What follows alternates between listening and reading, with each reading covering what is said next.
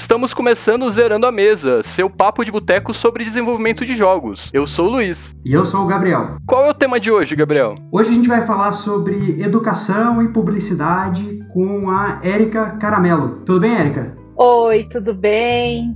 Obrigada aí pelo convite, muito feliz aqui de estar nessa mesa com vocês. Nós que agradecemos sua presença. Seja muito bem-vinda, Érica. Obrigada. E Érica, pra gente começar, quem é você, para quem ainda não te conhece, quem é você no mundo dos jogos? Eu sou hoje, né, eu sou uma professora, né, doutora na área de games, já atuo na área de games há 15 anos, né, eu sou professora de faculdades públicas aqui em São Paulo, que são as FATECs, no curso de jogos digitais, é, e também sou hoje proprietária, né, a CEO da Dixel Game Publisher, que é uma publicadora de jogos é, criada no ano passado, a gente é, comemorou agora um aninho, agora em março, né, essa essa publicadora ela é um pouquinho diferente, a gente vai conversar sobre isso nesse bate-papo, né? Eu já trabalho com jogos há 15 anos, já fui também dona de um estúdio de, de jogos aqui em São Paulo, né, que era 8D Games. Eu tive esse estúdio entre 2008 e 2012 e sempre, enfim, trabalhei já com todo tipo de, de game, assim, dentro da indústria aqui nacional. Legal. E como foi o começo, assim? Como você entrou no mercado de jogos?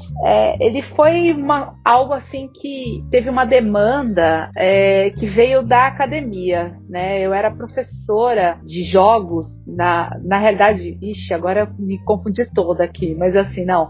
Eu era professora de faculdade, né, em Santa Catarina. Eu lecionava lá e eu precisava trazer alguns temas novos para a sala de aula de novas tecnologias. Eu já trabalhava com internet, né? Eu já tenho, desde que eu me formei, eu comecei a trabalhar com a internet em 2000. Depois eu comecei a pesquisar redes sociais, trabalhar com aplicativos e jogos foi assim como se fosse algo natural, né? Algo que a tecnologia estava avançando, estavam começando a surgir as primeiras produções também aqui no Brasil, principalmente a Divergame, estavam começando, estava começando a estourar essa, essa nessa área, assim, as empresas estavam procurando bastante isso. Só que para lecionar faltava material nacional, né? A gente trabalhar com tecnologia só com cases estrangeiros ficava um pouco difícil. Então eu aproveitava as minhas férias letivas na faculdade e passava um mês aqui em São Paulo trabalhando em agências digitais para me atualizar dos temas para levar para a sala de aula. E foi assim que em 2006 eu comecei a trabalhar com os primeiros projetos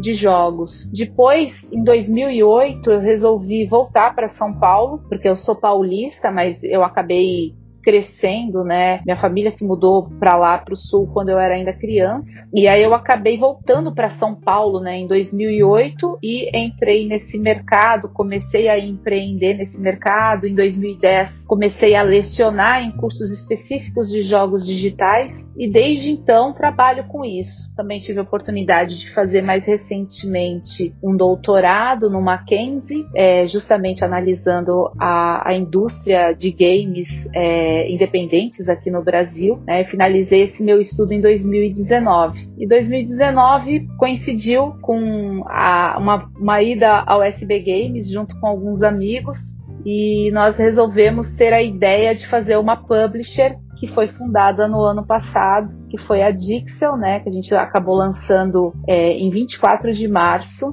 de 2020 em plena pandemia, então uma, uma pequena loucurinha aí que a gente acabou fazendo, né? Trabalhamos aí durante todo esse, esse ano, até muito com uma, uma espécie de evangelização do mercado, né? Uma explicação sobre o que, que faz uma publisher e tudo mais, porque nem todo mundo às vezes tem familiaridade com o termo, é algo novo, mas era justamente que a gente queria fazer, alguma coisa nova, até porque eu e um outro sócio nós tínhamos já experiência como empreendedores. É, no caso, nós tínhamos estúdios de games, né? Eu tive o meu, que era 8D Games, ele teve outro estúdio aqui em São Paulo e na região metropolitana. Então a gente acabou, né? Eu falo pro pessoal que eu acabei, em vez de publicar a minha tese, eu acabei transformando-a num negócio. E tô ainda, estamos aí na, na, na, correria, né? Com, com as demandas desse mercado aí de games lecionando e fazendo projeto. Fantástico. É uma empresa filha da pandemia, com certeza. Total, é um dos bebês da pandemia, com certeza é a empresa. E, e eu ia te perguntar até justamente essa questão de por que uma publisher, né? Porque muita gente, quando pensa na área de jogos, na área profissional de jogos, pensa em desenvolver um jogo. Dificilmente ela pensa numa publisher, trabalhar com a publicidade, com a venda, com a divulgação de um jogo. Por que te fez levar para esse lado mesmo, de publisher, não de desenvolvimento? Né? Sendo que você já tinha até uma empresa de, de desenvolvimento de jogos, né? É, a gente. É, foi uma conversa que a gente teve lá no Rio de Janeiro, na SB Game de 2019, né? O meu então ali, meu antigo sócio, né? Porque agora eu tô tocando a Dixel sozinha, né?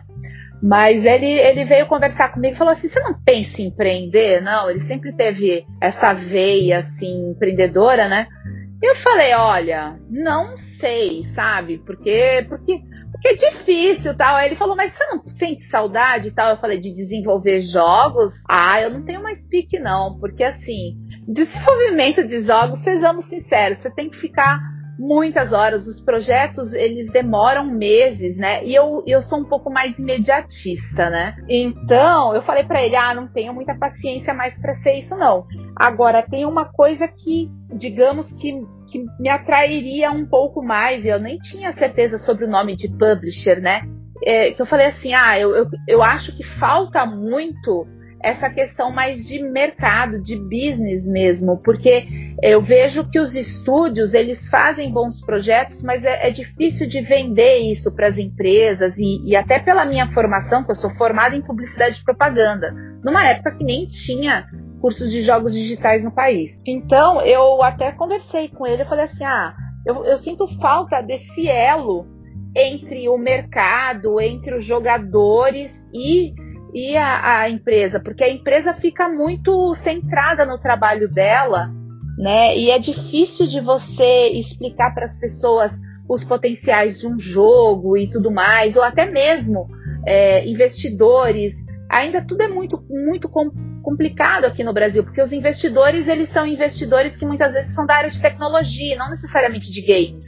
Então eles não conseguem entender assim, a, como funciona o processo criativo de um jogo é diferente de um sistema. O sistema você tem um cadastro, uma base ali dos usuários, um monte de informação de usuário que prontamente as pessoas colocam, inserem e você pode vender em escala. O jogo não funciona assim. Tem jogo que as pessoas gostam, tem jogo que as pessoas não gostam e não sabem às vezes nem explicar direito por quê. E às vezes acham que é muita bobagem que você só é perda de tempo. E a impressão que eu tinha muito aqui também empreendendo como enquanto estúdio era de que a, as pessoas só queriam projetos de games quando sobrava uma verbinha. Principalmente esses jogos mais os adver games, né, esses jogos com finalidade publicitária, só quando sobrava uma verbinha da área para eles não perderem essa, esse mesmo montante de grana para o outro ano, Aí o pessoal investia em jogos. Então, assim, a gente ficava meio que tapando buraco. Então, é, duas épocas do ano que a gente tinha muita demanda de trabalho, que era início do ano, pós-carnaval, e final do ano, que era onde brotava esse dinheiro. E ficava. E eu achava que era muito difícil viver disso, ou então, às vezes, você fica pensando muito em clones, assim, o pessoal se inspira muito em grandes sucessos da indústria que a gente não consegue necessariamente ter braço ou mão de obra especializada, ou até grana para arcar esses projetos. Então, isso então, essas situações todas, assim, eu falei para ele, ah, eu não quero isso não, tal. E aí ele veio com a ideia, e se a gente ab abrisse uma publisher? Eu falei, olha, fui me informar um pouco mais sobre o assunto, eu falei, ah, isso aí faz todo sentido, porque aí você publica o jogo, você dá aquela finalização no jogo, você é, divulga o jogo, então isso eu falei assim, ah, isso é sensacional. Você faz, os, você comercializa, né? Você fica responsável pela parte de toda a comercialização das coisas envolvidas no, no, no jogo. Então eu falei, ah, isso é fascinante, isso aí é super top. E foi daí que veio a ideia de abrir a publisher. Mas é uma demanda que realmente está em falta aqui no Brasil. E é o que você comentou: quem tem dinheiro para investir em jogos são as grandes empresas, empresas de TI, empresas de publicidade e propaganda que enxergam o jogo como realmente um tapa-buraco. Quer dizer, uma coisa que sobrou verba a gente faz porque é legal, porque é inovador dentro da empresa, mas não necessariamente com aquele enfoque de é algo importante que precisa ser feito, né? Então, acho que uma publisher faz, faz realmente todo sentido aqui no Brasil, tá realmente em falta. Faz, a gente quase não tem concorrentes e também a gente é, fez uma escolha também por trabalhar é, com uma publisher focada em diversidade. E essa diversidade, ela não se dá simplesmente nas questões de gênero, orientação sexual, raça, enfim, né, nessas minorias sociais, que são coisas que a gente privilegia, até porque a formação, né, a, a concepção da, da Dixel, ela veio a partir de três professores universitários que trabalhavam juntos.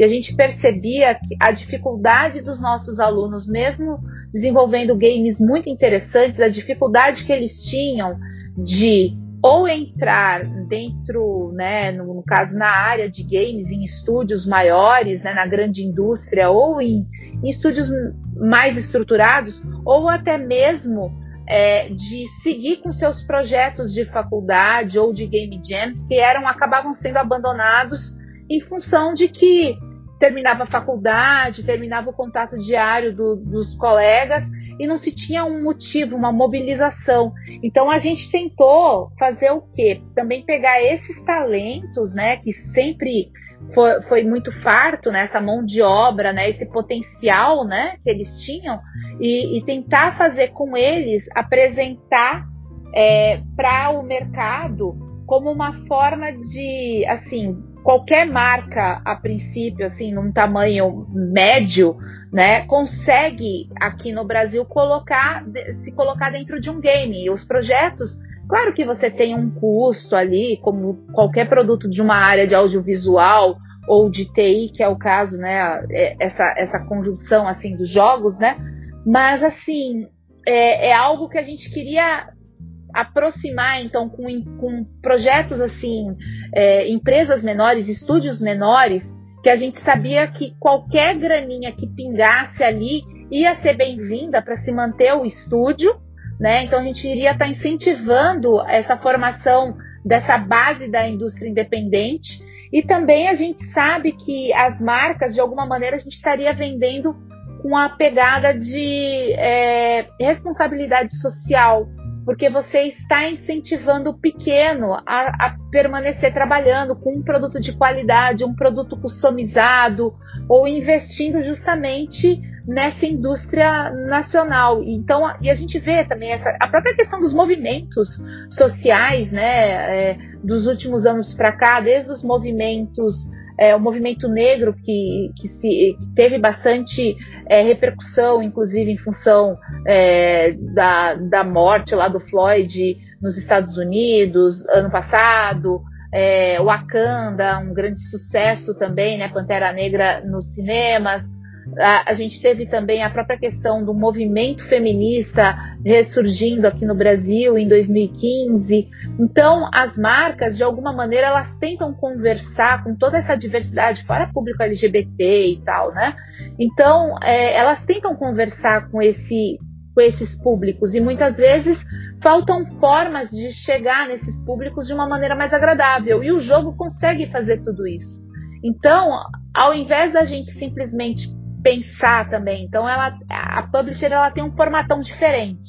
E geralmente o pessoal pensa assim: publisher, você vai ganhar um dinheiro da publisher para terminar o jogo. Só que a gente está no Brasil. Então, o que, que a gente precisa pensar? Eu simplesmente lançar um jogo para a pessoa, de repente, é, pagar pelo título, também às vezes não dá certo, porque a gente está vendo essa, toda essa questão da pandemia, a questão de auxílio emergencial, como tem gente passando necessidade. Então, é, colocar dinheiro, investir dinheiro num jogo, a princípio, né, não é qualquer jogador que vai conseguir fazer isso nesse cenário que a gente está. Então, por isso, se os investidores são difíceis às vezes de você convencer o investimento em jogo, o retorno do investimento, então as marcas, que as marcas já trabalham muitos anos, né, aqui no Brasil com jogos, né, mas ainda não numa grande escala. Então foi a partir disso que a gente acabou formando a publisher. E, e é o que você comentou, tem publishers e publishers. O pessoal realmente acha que quem, quem conhece o que é uma publisher né, acha que o que ela entrega é dinheiro e o que você tem que entregar é o jogo. E nem sempre é assim, depende muito da publisher, depende muito da forma como, como o contrato é feito. E, e para você, assim, Érica, qual foi esse contraste? Né? Qual é a diferença de um, um estúdio para uma publisher? Olha, o, o estúdio essencialmente ele faz o jogo, né? Ele produz o jogo, ele fica voltado essencialmente para o produto, né? E a publisher ela fica muito voltada para o networking, né? Você tem que trabalhar com, você tem um networking com os estúdios para você conseguir encontrar bons estúdios e assim, você tem os mais diversos tipos, né? Desde a questão de telas para telas que as pessoas produzem os jogos, então se é para smartphone, se é para TV smart, se é para PC, né, se é para o browser, enfim. É, a gente tem a questão das artes, a gente tem a questão até das, das, das engines que são utilizadas, que muitas vezes permite multiplataformas, a questão das temáticas. Então, a gente precisa ter uma gama, né, um bom networking com os, com os estúdios, é, de sair literalmente caçando talentos. Isso é uma das coisas que a gente costuma fazer e até é, Quanto a isso, a gente acaba participando muito de game jams para ficar de olheiro, né? A gente acaba trabalhando com mentoria, mas acaba ficando de olheiro também para descobrir novos talentos, além do pessoal de sala de aula, que a gente acaba também é, ficando de olho para o pessoal. Quem faz um bom trabalho, obviamente, tem, tem chances da gente acabar fazendo negócio. Então, o networking ele começa aí, mas aí tem a imprensa de jogos, tem as marcas, é, tem os próprios jogadores, a indústria de games. Às vezes a gente precisa, com esses estúdios pequenos, aqui o cenário que a gente tem no, no país, essa indústria indie, é que muitas vezes você um estúdio está tentando fazer um projeto e falta um determinado tipo de, de profissional. Então, até a própria questão de outsourcing, né, que é você é, pegar, ter conhecimento de profissionais que às vezes estão disponíveis no mercado para fazer uma inserção dentro, né, uma inserção nesses, nesses estúdios, ou até mesmo fazer collabs, né? O pessoal faz uns acordos ali e tal. Então, isso daí, tudo, todo esse cenário, que geralmente, assim, não necessariamente uma publisher iria ter uma grande preocupação, até essas coisas pontuais da formação da equipe, a gente acaba atuando. Fora os eventos, né? Que hoje, assim, a gente Desde a época que a gente lançou a Dixie, os eventos são 100% online, mas que vem acontecendo em grande quantidade. Eu acho que eu nunca participei de tanto evento na minha vida. Tanta Game Jam, tanto evento, né? Porque game não, gamer não pode, né? Pessoal da área de jogos não pode ver uma oportunidade de ficar online que fica quietinho no canto participando, né?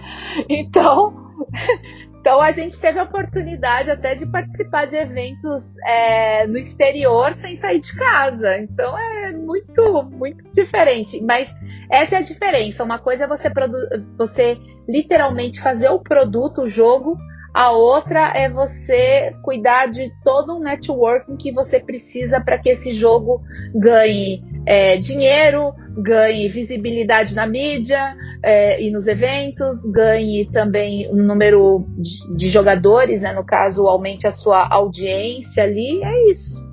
Isso que faz uma publisher.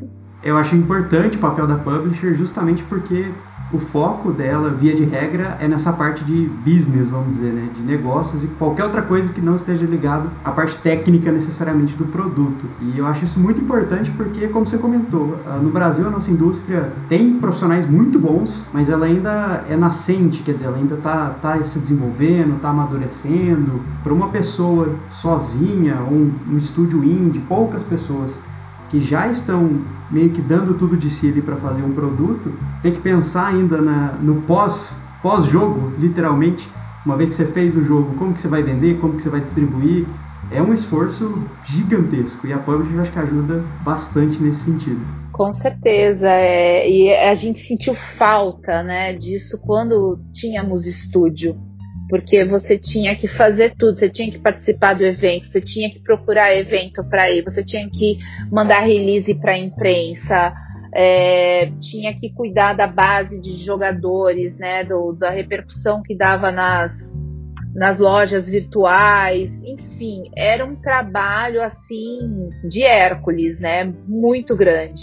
Então, por isso que, é, e além disso, você ter fôlego para desenvolver o jogo, né?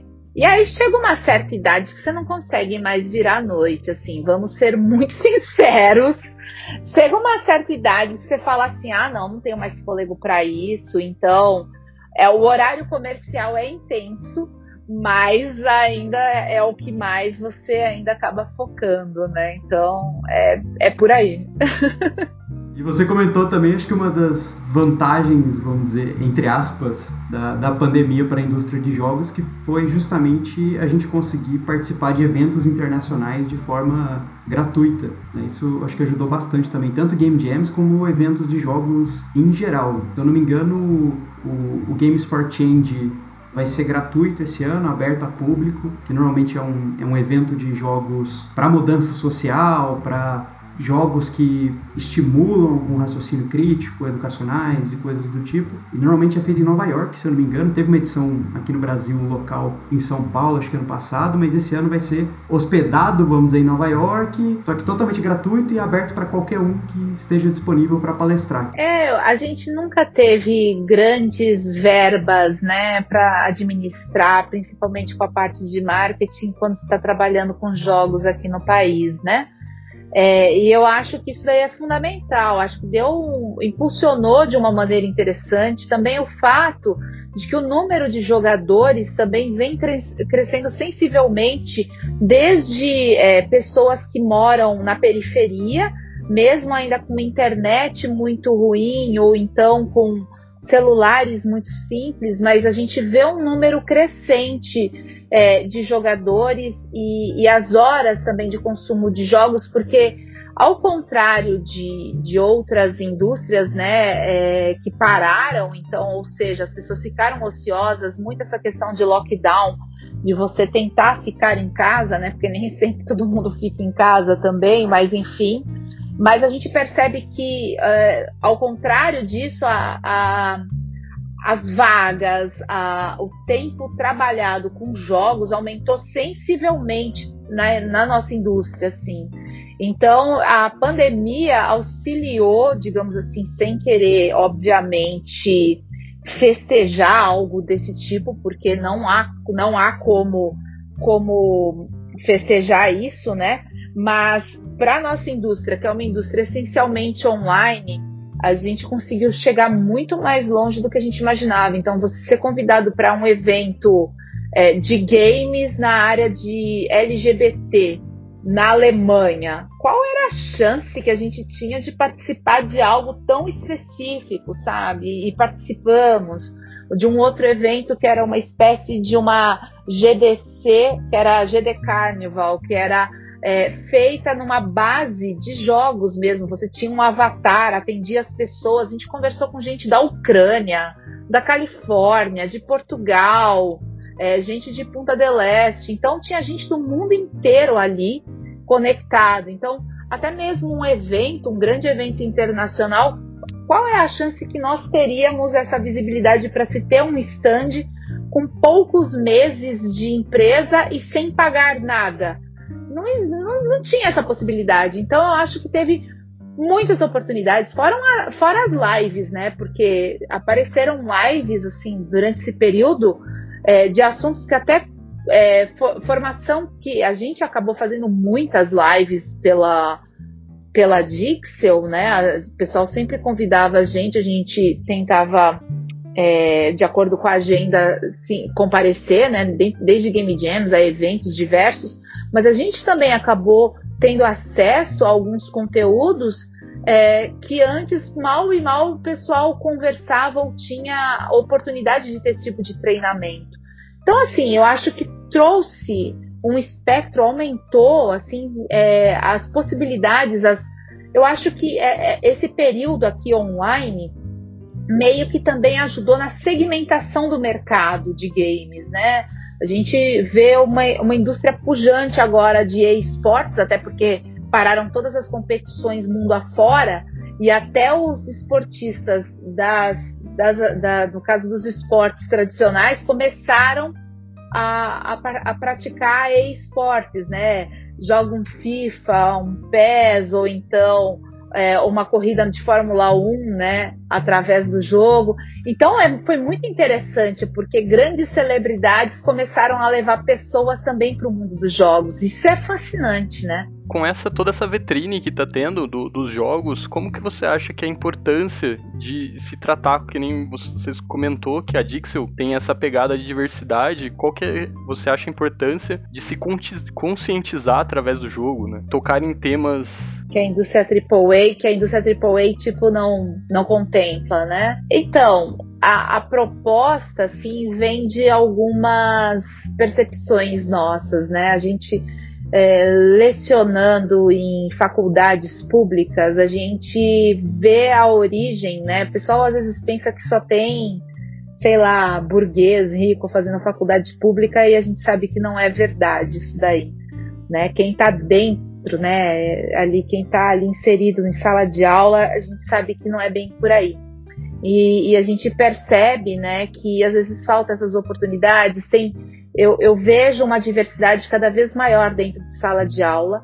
Os cursos de jogos digitais aqui no Brasil, né, os cursos de games de, de faculdade, em essência ensina muito programação, porque vem da linha de TI, de computação. Só que a gente percebe que tem uma necessidade é, de você trabalhar mais com a área de humanidades, que é a parte criativa, a parte de design. Temos poucos cursos ainda focados em design de games, né, é, atuantes aqui no Brasil. É, ou poucas disciplinas desse tipo inserido nas matrizes curriculares de boa parte dos, dos cursos. Mas o que a gente vê é o seguinte: quanto mais diferentes são as pessoas, mais diferentes são as suas trajetórias de vida, e elas podem ser muito importantes para é, na produção de novas narrativas, de novos tipos de personagens, é, em novas jogabilidades. E então contemplar isso é hoje se aproximar muito mais é, do perfil de jogador que está crescendo. Porque quando você trabalha com pessoas com um perfil socioeconômico maior, e que geralmente eles não pertencem a essas minorias sociais, né? A gente tem muito ainda uma visão de que gamer é branco, homem, né, hétero, é, cis, enfim.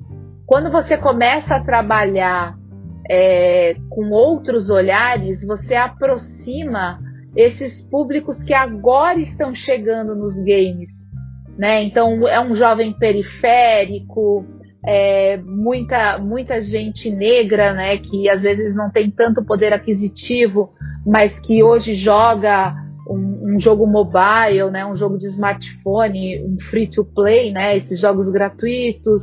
Então eles têm possibilidade disso hoje, né, que antes era uma coisa difícil, não rodava no celular deles. E console é algo que é, fora aqueles PS2 assim, você praticamente é difícil se comprar, é muito caro e o jogo também, né? Então a gente está vendo uma popularização disso justamente nessa base da pirâmide, né? nessa base social. Então é importante que se tenha outras narrativas também e tudo mais. Mas também, é, até por um estudo que eu fiz no, no meu doutorado, o que, que, eu percebo é que a indústria de jogos AAA, de alguma maneira, os jogos eles são muito homogêneos, eles são muito parecidos.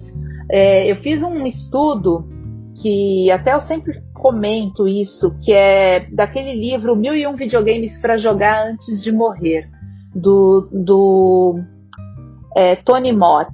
E ele, eu peguei e tabulei todos os jogos da década 00, então era de 2000 a 2009, porque o jogo foi, o, o livro foi editado em 2013.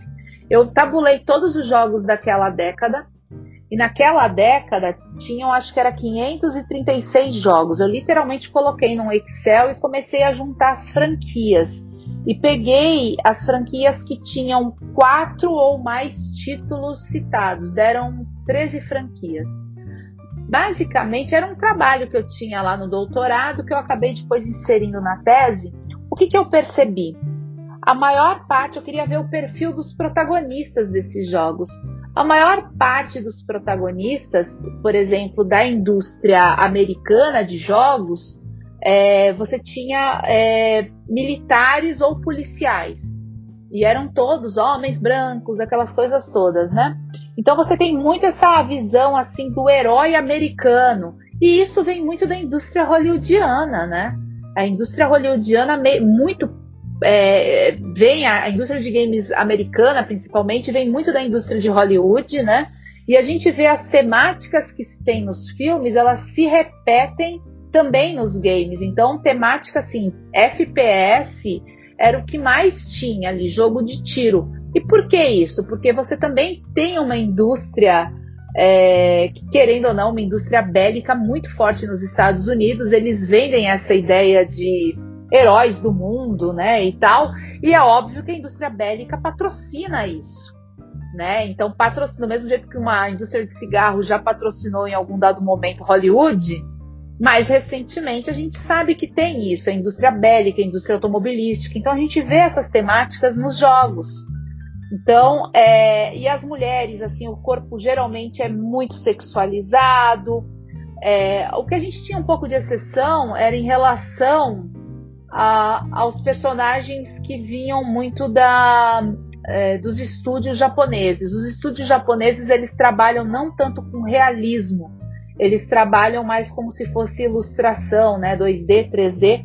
E aí a gente tinha Zelda, Mario, Final Fantasy nessa linha. Só que mesmo, mesmo você trabalhando, por exemplo, com é, Zelda ou trabalhando com Mario, você são personagens que a princípio são japoneses, né, de origem, né, o desenho, um desenho chibi, né, com aquele cabeção e corpinho, muitas vezes, né, e tal. Mas você tem um referencial eurocêntrico, né, da Europa. Então, é, o Mario é italiano, mas o Mario é o personagem mais famoso da indústria de games japonesa. Então, a gente vê como esses estereótipos eles se mantêm na grande indústria. Quando a gente está trabalhando com jogos independentes, você tem muito mais liberdade em função disso. Você consegue trazer outras narrativas, outros olhares, outros personagens, coisas que é, de repente, aonde tem esses lugares de poder no mundo, né? Estados Unidos, a Europa, você só tem uma única narrativa que vem chegando muito para o resto do mundo. E a gente está no Brasil, e por estar, estarmos no Brasil, é, nós estamos à margem disso tudo, nós somos marginais nesse sentido. E, as, e, isso também é uma coisa que me chamou a atenção, porque o, a única grande franquia das que eu analisei que tinha protagonistas negros, latinos, gays, era GTA.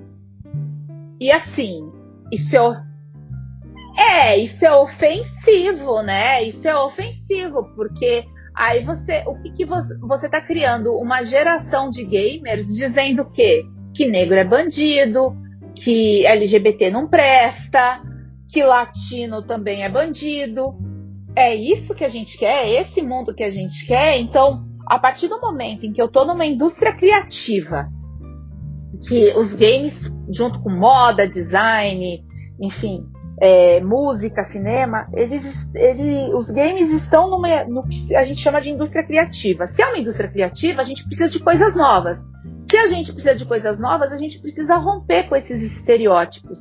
Então é nesse sentido que o, o trabalho da Dixel vem, justamente para apostar nessa, nessa no, nesses novos jogos, né? Nessas novas pessoas também, né? Dentro, dentro da área de jogos, porque a gente sabe que mesmo analisando os perfis de quem já está na indústria, é, assim, por exemplo, as mulheres as mulheres, a gente tem, a cada cinco profissionais da indústria brasileira de games, nós temos uma mulher.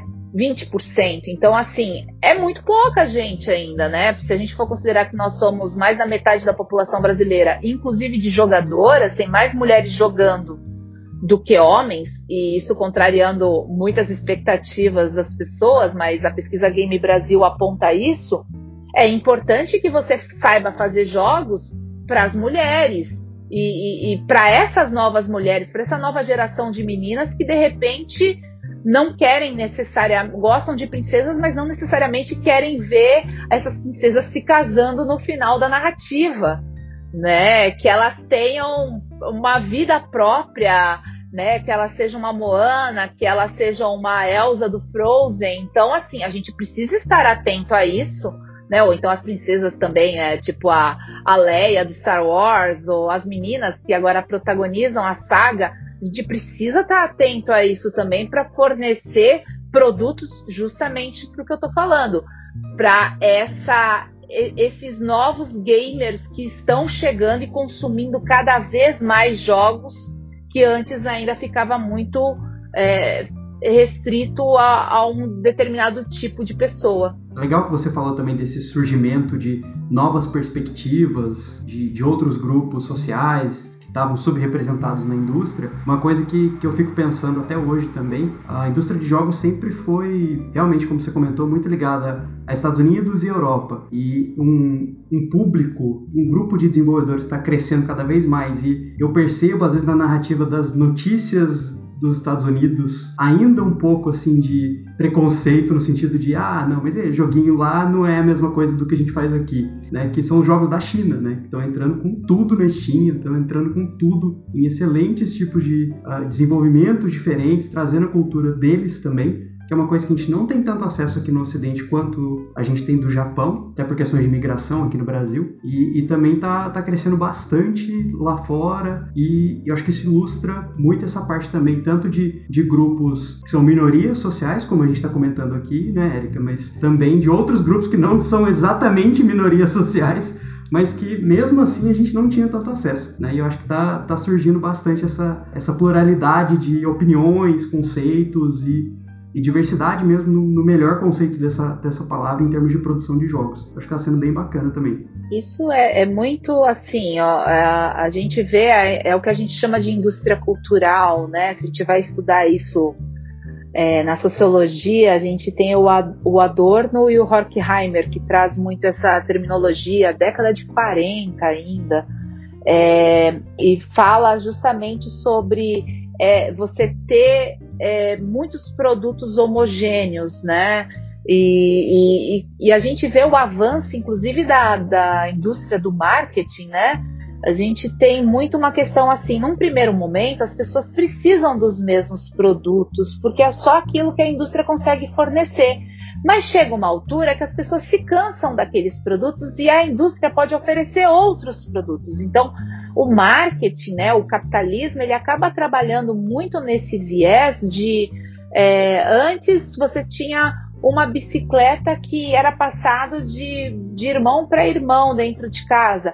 Depois não, você tem uma bicicleta azul para o menino, uma bicicleta cor-de-rosa para a menina. Então você começa a segmentar isso para a indústria vender duas bicicletas diferentes. E isso a gente começa a ter os nichos, né? Os nichos de consumo. E a gente vive esse momento mais do que nunca, né? Com conteúdos on demand, com lojas virtuais que você tem ali milhares de jogos disponíveis, é óbvio que você vai necessitar atender essas demandas específicas desses nichos. E esses nichos, não necessariamente em termos de quantidade numérica, né, esses segmentos de mercado eles são pequenos, eles são minoritários. Não, então minorias sociais são, são é, justamente pessoas que estão subrepresentadas, mas que não necessariamente em números, em números assim, né, na, na parte quantitativa eles são em menor número. Então a gente tem mais negros que brancos no país, a gente tem mais mulheres que, que homens no país e mais pessoas pobres do que pessoas ricas no país.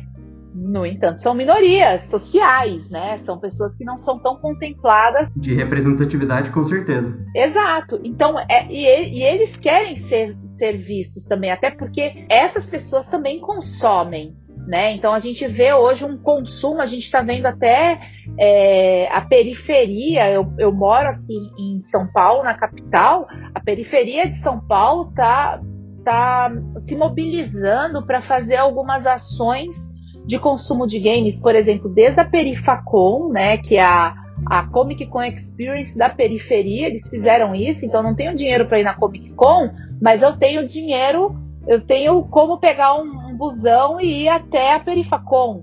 E agora eles estão até fazendo esses campeonatos periféricos com alguns jogos.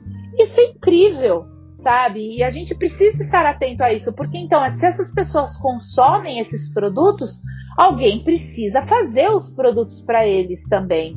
Então é bem nesse, nessa lacuna assim que a gente está chegando e até eles mesmos, né, assumirem esse protagonismo de criar os seus próprios jogos, né. No podcast, no episódio anterior, a gente conversou com a Tainá e ela contou de várias ações que eles fazem, né. Isso é muito importante, né, tipo, dar voz para essa galera contar a história deles, né. Exatamente, a, a Tainá é incrível é, com a game art, né, e, e eu acho que é isso que a gente precisa.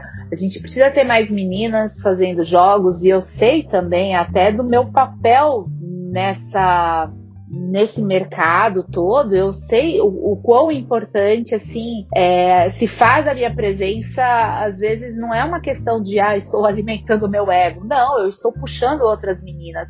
Elas precisam saber que tem meninas que estão há quase duas décadas dentro dessa indústria é, e, e, a, e, a, gente, é, inclusive, que elas tenham fôlego para produzir games que a gente vai jogar daqui para frente, que a gente também se sinta representada dentro dos games, né? Já que elas estão produzindo jogos e a, enquanto isso a gente está tentando mantê-las dentro dessa desse grupo. Então a gente é uma contrapartida interessante. Eu acho que é o tal da, da sororidade é, e é uma questão assim. Eu vejo muito eu sei a minha responsabilidade não só na Dixel, mas em sala de aula, no mercado.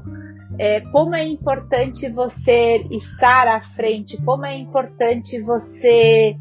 Porque as pessoas se espelham. Então eu vejo meninos é, negros que vêm conversar muito comigo, porque sabem que eu, sendo mulher, eu tive dificuldades e que eles provavelmente eles também têm algumas dificuldades semelhantes. Por exemplo, mulheres não ganham tão bem quanto homens, né? Historicamente tem uma desigualdade salarial. Logo, a gente não necessariamente tem equipamentos bons também, né? Porque a gente tem essa desigualdade social, né? E, e pessoas negras também não ganham tão bem quanto pessoas brancas. Então eles se sentem mais ou menos contemplados, né? A, as nossas diferenças de alguma forma nos une. E isso daí é, é algo que a gente acaba entendendo as narrativas dos outros e acaba se fortalecendo. Então é muito interessante isso. Meu, não que eu não, não me dê bem, obviamente, né? Eu, eu sempre trabalhei com muitos homens na indústria mas eu fico muito feliz de ver que começa a se ter uma maior representação, é, é, uma maior representatividade, desculpa, dentro da indústria, né? Uma maior representação através dos jogos. A gente vê até o próprio Dandara, né? Um jogo indie brasileiro ganhando o mundo, ficando num ranking de 10 melhores jogos da revista Time, do lado de Mario, God of War, Red Dead Redemption. Então, assim, não é pouca coisa né? E estamos, a, estamos fazendo bons jogos, estamos dando visibilidade para isso, estamos com uma personagem histórica, que é a Dandara, e que mal a gente estuda na escola, né? A gente mal estuda o zumbi. A Dandara é menos ainda. E isso daí é uma coisa que a gente precisa. É, começa a ver que se tem uma boa aceitação lá fora, a gente pode acabar de vez, de repente, com essa síndrome do vira-lata, né? Isso eu acho que é bem importante também. Sim, ter o espaço para contar nossa história, né? Não só adquirir a história dos outros, né? E não dar valor para nós próprios, né? É, outras narrativas, outros pontos de vista. É, isso é muito necessário numa, numa era que você tem. É, quando eu comecei, por exemplo, na área de games, para você publicar um jogo, né, um jogo mobile 2006, você tinha que passar pelas companhias telefônicas, você tinha que convencer lá né, a, a Vivo para publicar o jogo, você não tinha um processo tão transparente é, de ver quantos jogos que tiveram download, você não tinha acesso a isso, você recebia um relatório mensal. Eles colocavam o preço do jogo, eles colocavam o valor que você ia receber. Então, às vezes, a gente passava o, o mês inteiro esperando um retorno financeiro de um jogo que a gente desenvolvia e chegava tipo alguns poucos reais. Então era muito frustrante. Quando você começa a se ter acesso às lojas virtuais, que se tem um modelo mais claro de negociação, você consegue ver assim, opa, eu como desenvolvedor consigo viver de jogos, porque eu já sei que daquele valor final, 70% é meu, você acompanha você tem softwares para acompanhar todas as métricas, as conversões, as vendas. Então, isso facilita bastante a vida do desenvolvedor, mas também se cria toda essa indústria de comercialização de jogos, né? Então você precisa também de profissionais que atuem especificamente com isso para ver, opa, preciso mudar uma palavra-chave na loja, pra, porque essa palavra agora está sendo muito buscada e as outras que eu estava usando não. Então você tem todo esse trabalho que não necessariamente é o desenvolvimento do jogo, mas ele é essencial para que o jogo continue sendo relevante chegando nas pessoas. E, Érica, já, já caminhando para o final do nosso episódio, do nosso papo, para quem quer apresentar o jogo, para quem quer mostrar o jogo para uma publisher. Você tem alguma recomendação? Tem alguma diferença, por exemplo, de uma publisher aqui do Brasil para uma publisher lá fora? Como é que o pessoal chega para apresentar o jogo, uma proposta, um projeto, vindo de qualquer uma dessas esferas que a gente tem comentado? Bem, eu acho que a primeira coisa que você tem que ter é um, um bom demo já funcionando assim. Você precisa é, já ter um, um protótipo assim já mais avançado. Não adianta chegar com a ideia, porque a ideia até a execução você pode ter uma série de alterações. Então, assim, a publisher é como se fosse uma editora de livros, né? Uma editora de livros, o autor precisa chegar com um livro para o editor olhar e falar: gostei do seu livro, vou publicar ou não. Né? A mesma coisa, a publisher funciona desse jeito. Então, você precisa já ter um jogo um pouco mais avançado uh, para a gente ter uma noção da sua capacidade técnica, criativa, se, se realmente o jogo tem apelo comercial ou não. Embora isso a gente acabe é, mexendo algumas coisas para melhorar nesse sentido. Mas é só basicamente um aprimoramento. Isso adianta bastante o serviço. Uma outra coisa é você ter algo identitário algo muito forte que identifique que aquele jogo é do seu estúdio. Então, é, é um tipo de golpe, é uma mecânica de gameplay diferenciada, é um tipo de arte utilizada, é uma câmera diferente. A gente tem uma série de referências aí que a gente às vezes traz não só dos games, eu acho que é importante beber outras fontes de referência. É, gosto muito das coisas, principalmente locais. Se eu fosse falar da minha empresa, é algo que eu super me interesso por, é, por exemplo, outras estéticas, grafite, estilogravura, é, estética de cordel, né, narrativas diferenciadas. Então, coisas não tão mainstream, mas que são, mas que tem público também. Então eu acho que é interessante que você tenha uma identidade, que eu bato o olho e falo assim, nossa, esse jogo é daquele estúdio. É, eles são especialistas em fazer isso. Isso é muito interessante. E também eu acho que é importante que vocês tenham um pouco de noção de visão de negócios. Porque às vezes as pessoas fazem também muito o seguinte: ah, a gente analisou o mercado e a gente viu os jogos que são é, as coisas que são hits, né, que, que vendem bastante. Aí você literalmente monta um Frankenstein. A gente nesse, nesse momento, né, aí tipo você tem jogos agora, é, a Among Us, você tem Fall Guys, você tem esses jogos assim que, que eles fazem parte, que tem a digamos, é a tendência do momento, né? Você tem muito essas questões, esses, esses grandes jogos que estão sendo. É, agora é, é, são jogos do momento.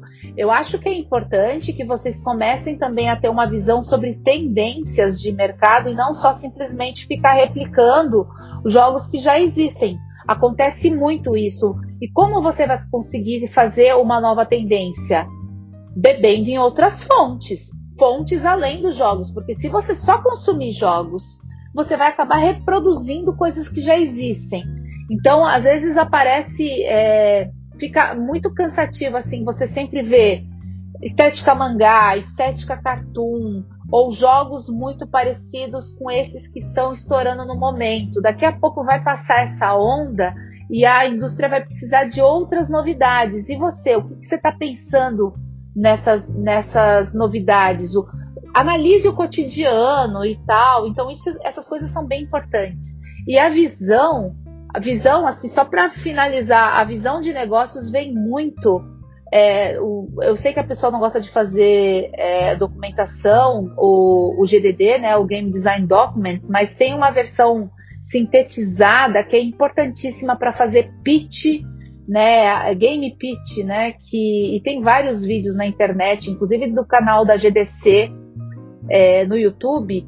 É importante que vocês saibam vender um jogo, vocês saibam para que público você está fazendo e, e, esse público não que não seja você, não seja para te agradar, que seja para um público que seja comercialmente viável, né? Então, é, que você consiga ver os diferenciais do seu jogo numa pequena apresentação de game pitch. Então, existe um modelo que é o Game Design Canvas, tem disponível isso na internet para que vocês preencham aquilo ali que é a, é a base desse game pitch e de mostrar o quão diferente é seu jogo. Isso daí convence não só uma publisher, mas convence você ter jogadores, você emplacar em eventos, na imprensa, conseguir investidor. Então você acaba tornando o seu jogo viável. Basicamente é isso. Ficamos muito felizes de, de ter sua presença aqui, né? Pra gente terminar, né? O que que te fez trabalhar com jogos? Você tem algum jogo que você sabe que te marcou ali, que você jogou e falou, nossa, eu quero fazer isso também? E, e se você joga alguma coisa hoje? Olha, eu, eu o primeiro videogame que eu tive acesso foi o Atari. Então eu sou uma apaixonada, assim. Pra, era difícil eu conseguir jogar em casa porque eu tinha dois irmãos mais velhos, né? Dois homens. E aí a gente já começa a ver que não, não tinha muito acesso ali, a menininha não tinha muito acesso. Eu sou apaixonada desde a época do Pac-Man, assim, eu tenho muitas coisas do Pac-Man em casa, eu amo de paixão desde essa época, então você tem uma memória afetiva é, que cresceu, veio desde a década de 80, né, que atravessou isso tudo. E eu fiquei muito feliz porque eu fiquei isolada dos jogos assim um bom tempo até voltar para a indústria, entrar na indústria. E, e, e, assim, jogos mais recentes tem jogos assim que são incríveis, né? Eu acho que o The Last of Us 2, eu acho que é, é algo incrível. Vejo muitos avanços também na, na, na Lara Croft, né? No Tomb Raider. São jogos que assim a gente começa a olhar, é, é difícil, né? Porque você sai daquela daquela visão da enquanto menina querendo jogar, né? Desde muito pequena eu queria assim do tipo, pô, por que, que tem que jogar com personagem masculino? Tinha isso. Eu queria jogar com a Peach. Eu não queria que ela fosse o, o troféu do jogo, sabe? Então ver é, a indústria mudando né, e, e atendendo é, esse público consumidor diferenciado através de novas narrativas, isso super me encanta, assim. Infelizmente eu não, não venho tendo tanto tempo assim para para jogar em função das demandas de trabalho, né, na faculdade e também na publisher. É, eu jogo mais jogos de passatempo rápidos no celular, assim, antes de pegar no sono mesmo. A gente meio que dá uma. só pra dar uma desopilada e tal. É, até porque eu fico o dia inteiro consumindo jogos, né? Olhando jogos e tal. Então chega uma altura que é casa de ferreiro espeto de pau. Então você fala, meu Deus, eu não, eu, eu, não quero umas coisas tão complexas assim. Já, já, já, tá, já tá bem complexo o dia a dia, então vamos para uma coisa mais simples mesmo. Mas é, é em função desse período todo, mas é, a gente não adianta, a gente não se afasta dos jogos. É, é algo, é muito bom poder trabalhar com aquilo que a gente gosta e que traz boas memórias desde a sua infância. E você quer deixar algumas considerações finais aí? Queria agradecer muito o convite, assim, é, é sempre muito bom esses espaços para a gente também é, conversar, né? Que a gente fica tanto tempo, às vezes, um pouco isolados aqui, né? Fica é, só é, conversando com as máquinas, não que a gente não esteja fazendo isso agora, mas é um bate-papo, eu acho super produtivo. É, fico realmente assim muito feliz de ver que também a gente está crescendo bastante essa mídia, inclusive com podcasts especializados. Então agradeço muito o convite. Uma mensagem de amor e paz no final disso tudo. Fiquem em casa, mantenham-se sãos e salvos, venham para a indústria de games, que tem tudo a ver com isso, seja como jogadores, streamers, ou produtores de jogos, eu acho que tem uma gama aí de, de tarefas, de profissões que podem ser abraçadas pela indústria de games e como está precisando né, de profissionais para dar conta disso tudo. Então, assim, vejam essas oportunidades de lazer de vocês como de repente uma nova carreira, uma nova profissão. Isso aqui é fascinante demais. Eu acho que todo mundo é bem-vindo dentro dessa área. Obrigada, viu, meninos? Gostei muito. Excelente, Erika. Muito obrigado, obrigado pelas palavras, obrigado por compartilhar um pouco da sua pesquisa conosco também, do trabalho da Dixel. Vamos com certeza te convidar para novos papos aqui no podcast. Ficarei esperando. Obrigada, gente. Valeu. Muito obrigado e até a próxima, ouvintes. Tchau, tchau.